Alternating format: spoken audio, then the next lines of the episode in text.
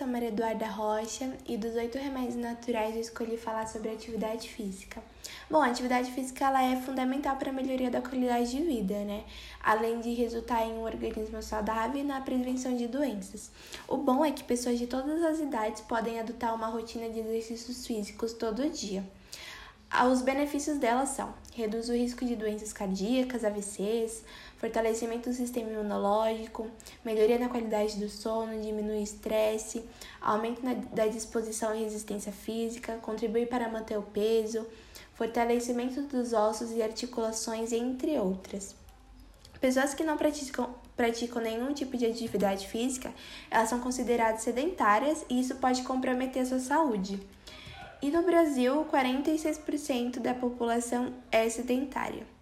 A falta de atividade física também pode contribuir para a obesidade, e dessa obesidade pode levar para outras doenças, como hipertensão, aterosclerose, diabetes, apneia do sono e risco de morte de doenças cardiovasculares.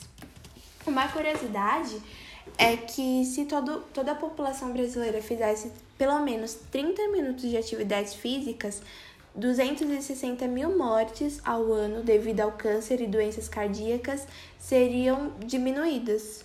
Então, isso diminuiria muito essas mortes.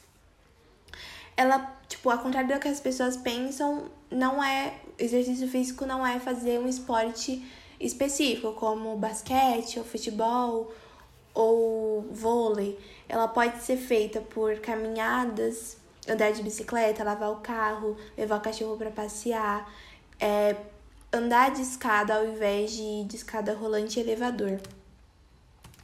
É, procurar uma companhia de pessoas também que você goste, porque isso vai deixar a atividade muito mais prazerosa e vai diminuir o risco de desistência.